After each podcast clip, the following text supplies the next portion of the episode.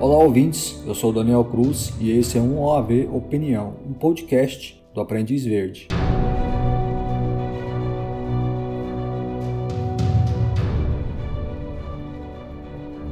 Olá a todos os nossos ouvintes. No OAV Opinião dessa semana, eu vou comentar sobre os atiradores de escola. Nós estamos um pouco atrasados com a soltura dos podcasts e nesse sentido eu peço perdão a vocês ouvintes, mas é que nós estamos envolvidos com várias coisas e tudo acaba ficando bastante corrido. Mas não se preocupem que do lado de cá nós estamos a todo vapor, inclusive trabalhando em projetos que vocês irão curtir bastante. Bom, esse OAV Opinião não poderia de jeito nenhum ser sobre outro tópico. Nas últimas semanas e dias, nós tivemos casos escabrosos envolvendo homens jovens que decidiram cometer assassinatos em massa. Citando aqui alguns casos, esses envolvendo atiradores de escola, há cerca de duas semanas atrás houve um caso de um aluno do sexto ano que atirou várias vezes no corredor de uma escola no estado americano do Minnesota. Já na semana passada, em 6 de maio, uma aluna também do sexto ano abriu fogo numa escola do estado americano de Idaho. Nesses dois casos, felizmente, não houveram vítimas, e não está claro o que motivou esses alunos a dispararem armas de fogo dentro da escola. Já que eu citei esses casos, esse último caso ocorrido em Idaho foi cometido por uma menina, e quando nós falamos em atiradores de escola, isso é extremamente raro. Na quase totalidade dos casos, esses crimes são cometidos por meninos. De qualquer forma, como esses dois casos não tiveram fatalidades, eles não entram nas estatísticas envolvendo assassinatos em massa dentro de escolas. E no último dia 4 de maio nós tivemos um crime horrendo que também envolveu um jovem rapaz que decidiu matar inocentes. Esse crime, entretanto, não ocorreu numa escola, e sim numa creche. Na verdade, eu li em algumas fontes que se trata de uma escola infantil, e esse crime aconteceu no município de Saudades, no estado brasileiro de Santa Catarina.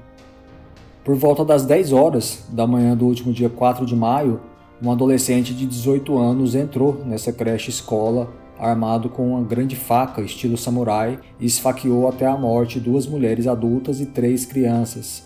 O massacre só não foi maior porque as professoras trancaram as salas de aula e isso impediu que o assassino atacasse mais crianças. O nome desse assassino é Fabiano Kippermay e após atacar mulheres e crianças, ele tentou suicídio, mas ele acabou sobrevivendo. E no último dia 11 de maio, nós tivemos um outro triste caso envolvendo um atirador de escola. Na manhã da última terça-feira, 11 de maio de 2021, um jovem de 19 anos chamado Yunaz Galiaviev entrou na escola de número 175 em Kazan, capital do Tartaristão. Tartaristão, para quem não sabe, é uma república que faz parte da Rússia. Então, o Galiaviev entrou nessa escola e assassinou nove pessoas, sendo sete crianças e duas mulheres adultas. Nós noticiamos esse crime no Aprendiz Verde, então dei uma conferida lá no site. Falando rapidamente sobre esse crime, o Galiaviev tinha porte de arma e comprou uma semiautomática. Ele adentrou na escola e matou várias crianças. No fim, ele se rendeu à polícia. Esse ataque guarda semelhanças com Columbine, o local, uma escola, e a vestimenta do agressor tem simetria com o caso americano. O psicólogo Peter Landman, que se especializou no estudo de atiradores de escola e assassinos imitadores, diz em um artigo dele que muitos atiradores possuem modelos, ou seja, eles se inspiram em casos anteriores para cometerem os seus próprios atos homicidas. Alguns são interessados em Hitler e no nazismo, mas um dos principais modelos é sem dúvidas Columbine, uma verdadeira horda de jovens que cometeram atrocidades em escolas foram influenciados por Columbine, incluindo os brasileiros Wellington de Menezes, Guilherme Tauque e o Luiz de Castro. E tanto Fabiano Kippermay quanto o Galiaviev me parecem claramente ter tido uma influência, seja direta ou indireta, de Columbine. No caso do Fabiano, nós praticamente não sabemos nada do caso porque as investigações correm sob sigilo. Muitos podem questionar o fato dele ter entrado numa creche e usado uma arma branca, mas isso para mim não desqualifica ele como mais um jovem que foi influenciado por esses garotos. O Fabiano está assim nesse balaio e nós vamos poder confirmar isso é, ao final das investigações. E isso é algo tão assustador que no último dia 10 de maio eu li uma, uma, notícia de que a inteligência da polícia de São Paulo prendeu um jovem de 19 anos que planejava um ataque estilo Columbine numa escola de São Paulo. Então, eu não poderia deixar de falar sobre atiradores de escola nesse episódio do OAV Opinião, dado tudo o que vem ocorrendo nas últimas semanas e dias. Eu não vou aqui comentar sobre um caso específico ou sobre o Fabiano ou Galiaviev, até porque não dá para eu emitir qualquer opinião sobre eles, dado que eu não tenho informações precisas e suficientes. Mas eu posso dar uma opinião geral sobre atiradores de escola, e isso não deixa de ser extremamente válido, porque tanto Fabiano quanto o Galiaviev fazem parte de um mesmo fenômeno, o de jovens frustrados e alienados que, com o coração cheio de ódio, saem para matar inocentes.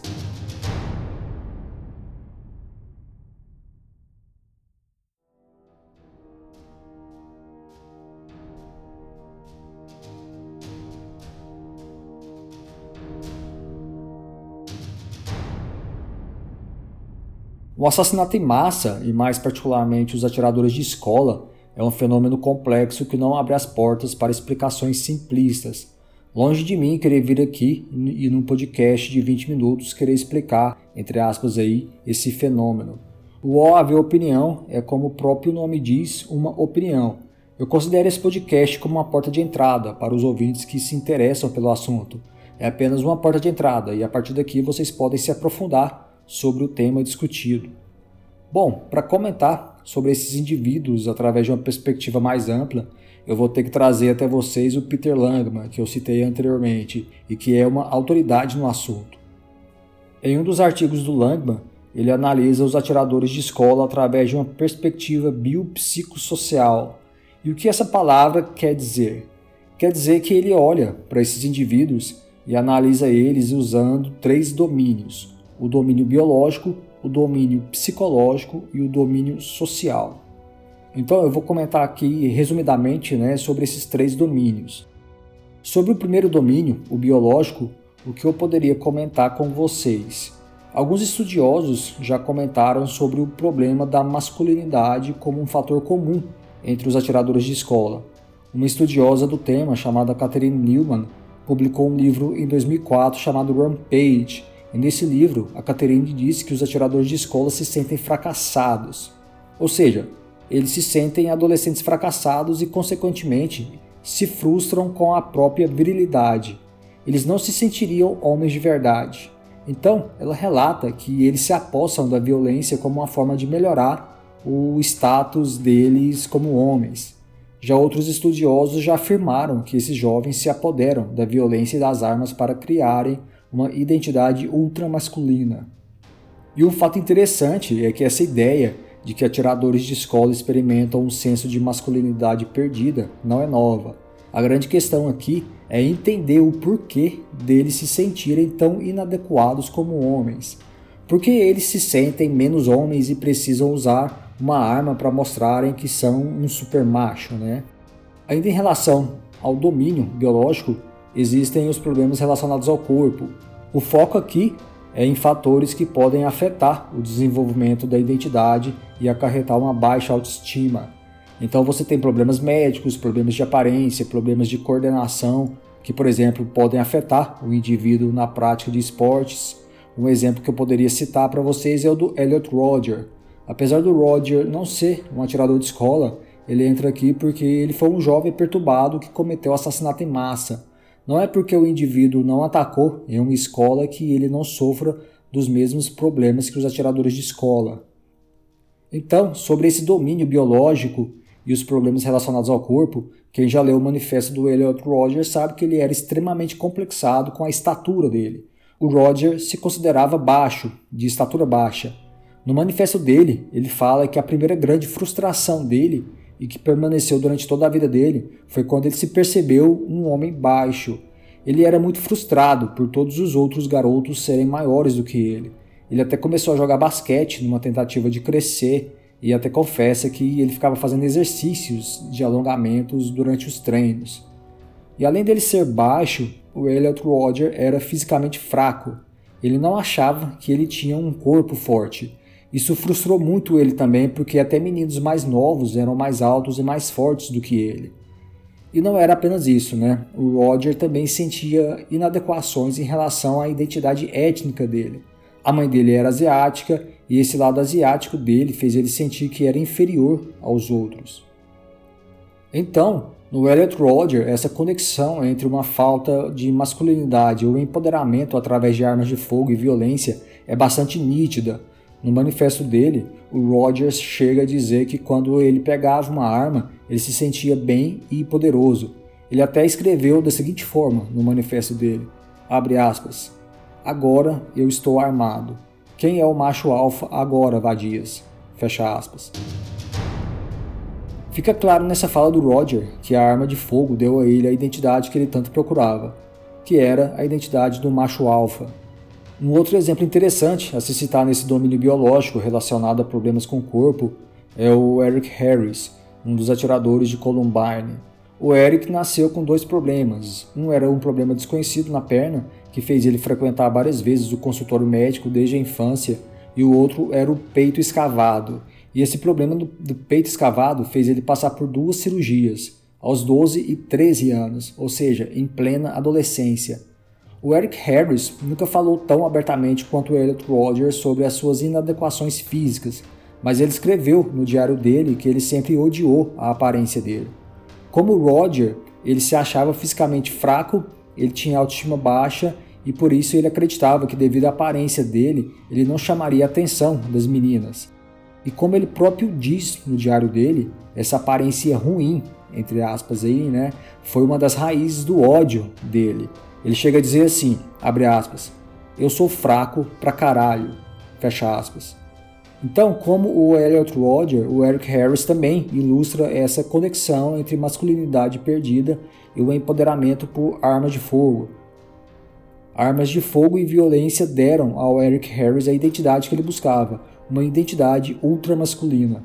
Outra coisa interessante na psique do Eric Harris era a obsessão que ele tinha com coisas militares e o nazismo. A imagem militarista e supermasculinizada dos nazistas era atraente ao Harris, que era baixo, tinha um peito afundado e se sentia fisicamente fraco.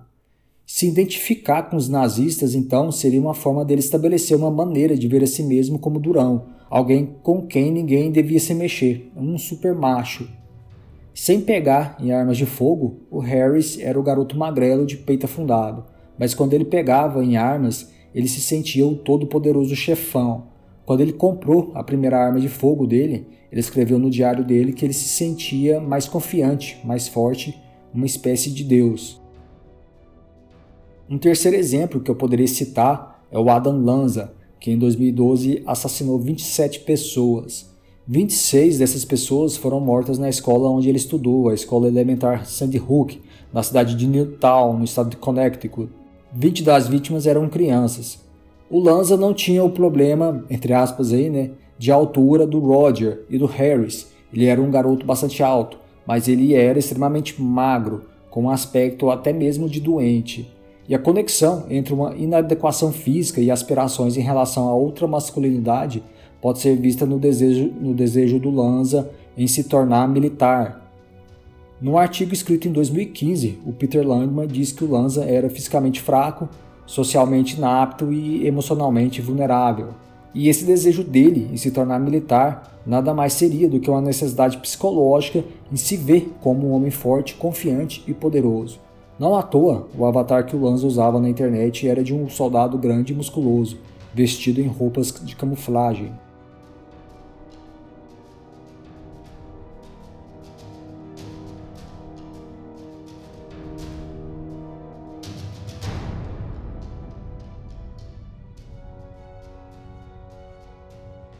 O segundo domínio é o domínio psicológico, e esse domínio ele é dividido em três categorias: o dos atiradores psicopatas, o dos atiradores psicóticos e o dos atiradores traumatizados. Isso não quer dizer que um atirador deva necessariamente entrar apenas em uma dessas categorias. Há exemplos de atiradores de escola que se enquadram em mais de uma categoria.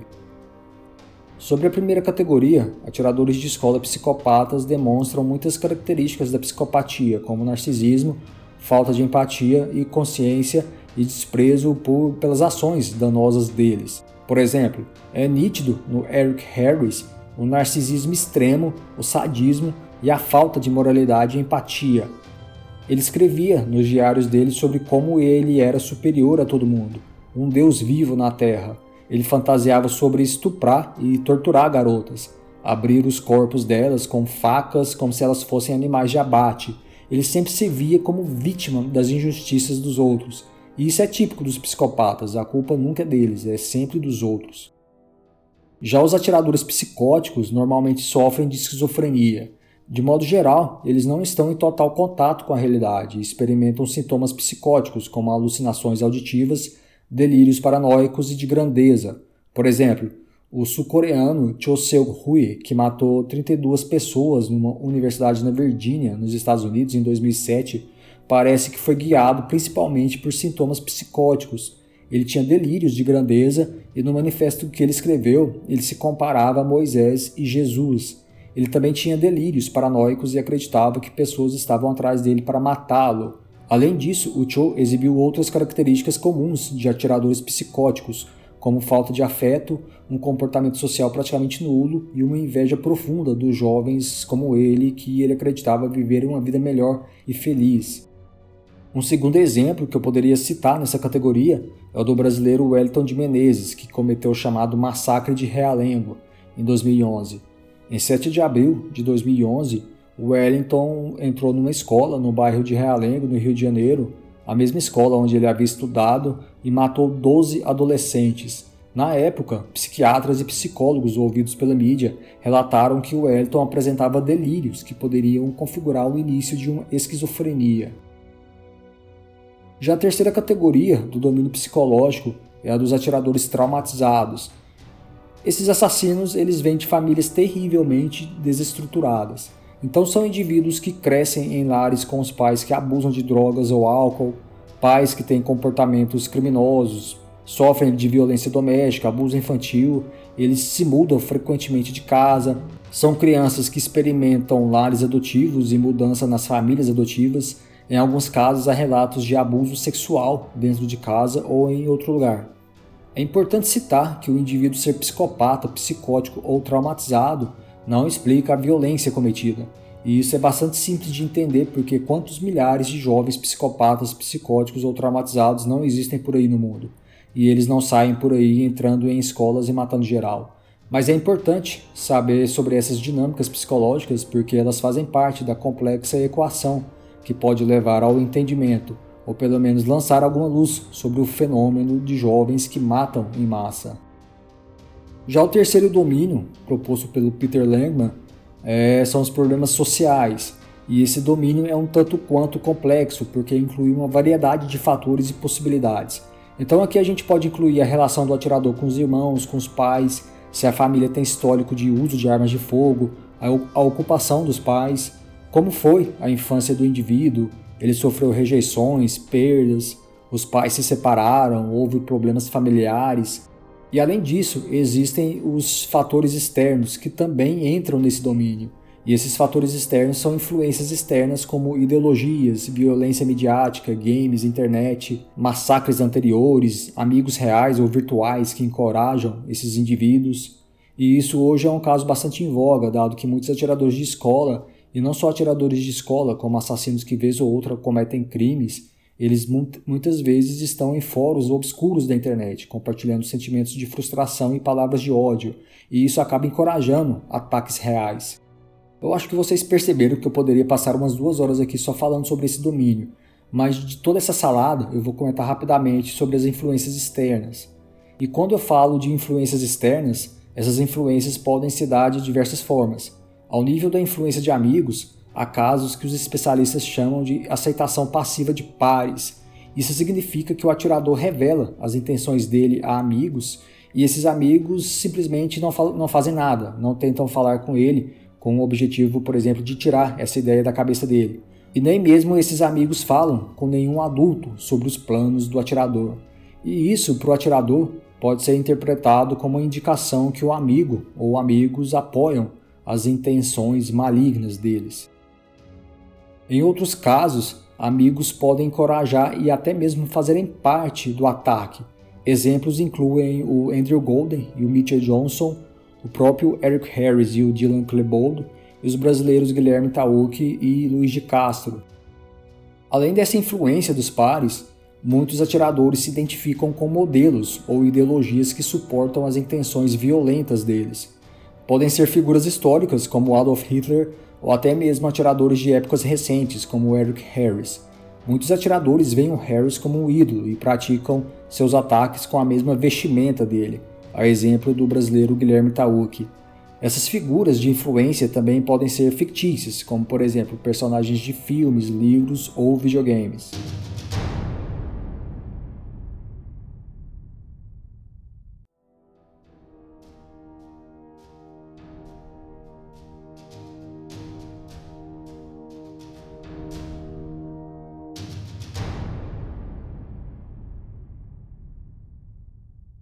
Assassinato em massa dentro de escola é um fenômeno chocante e brutal que não pode ser explicado com argumentações simplistas.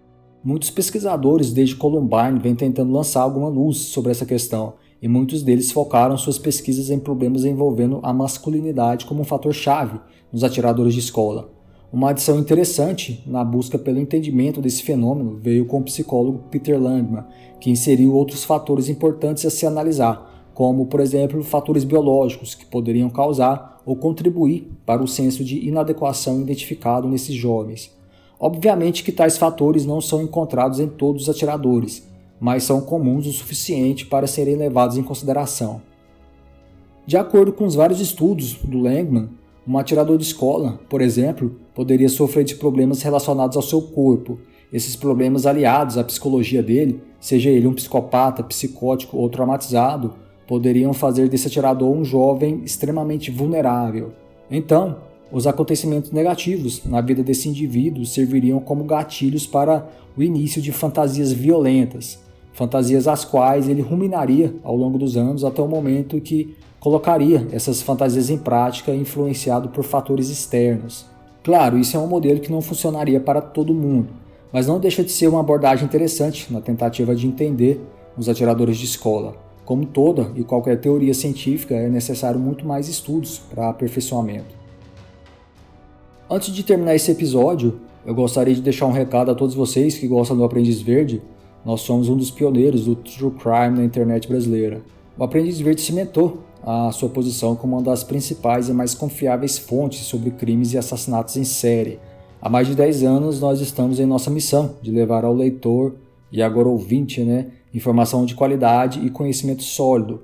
Nossos textos já ajudaram milhares de pessoas, serviram de fontes de inspiração para trabalhos acadêmicos e foram fontes de pesquisas para filmes e séries. De fato, o nosso conteúdo é super respeitado e quem gosta do tema e descobre o Aprendiz Verde nunca mais nos deixa. Em 2013, nós criamos a série 101 Crimes Notórios e Horripilantes, um post anual com 101 crimes que marcaram o ano e é um dos posts mais aguardados do ano da comunidade True Crime e um trabalho jornalístico único no mundo. Em 2020, nós inauguramos o nosso projeto de podcasts com destaque para a série sobre o assassino da Lesopolosa, um dos casos mais marcantes da história criminal mundial quando falamos em serial killers. Essa série é definitiva sobre o caso e composta por 15 episódios. Um outro podcast de relevância nosso é esse aqui, o Ave Opinião.